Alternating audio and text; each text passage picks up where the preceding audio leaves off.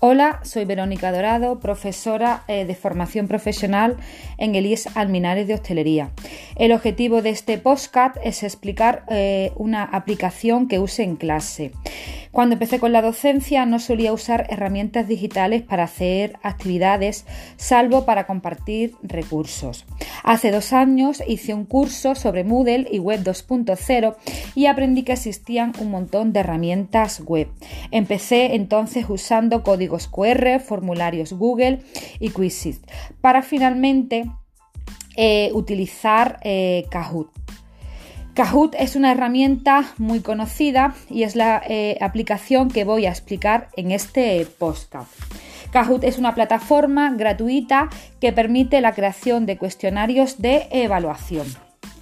Lo que yo hago con mis alumnos es utilizarla una vez que he finalizado las clases como actividad de repaso.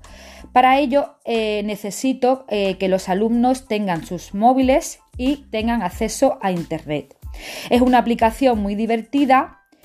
Eh, para evaluarlo puedes poner preguntas, fotos, también puedes poner tiempo y vas viendo las respuestas en las pantallas de los equipos que van contestando eh, eh, antes.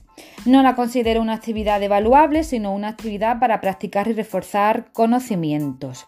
Solo una vez evalué con nota un par de criterios con Kahoot, pero no, no salió muy bien la cosa.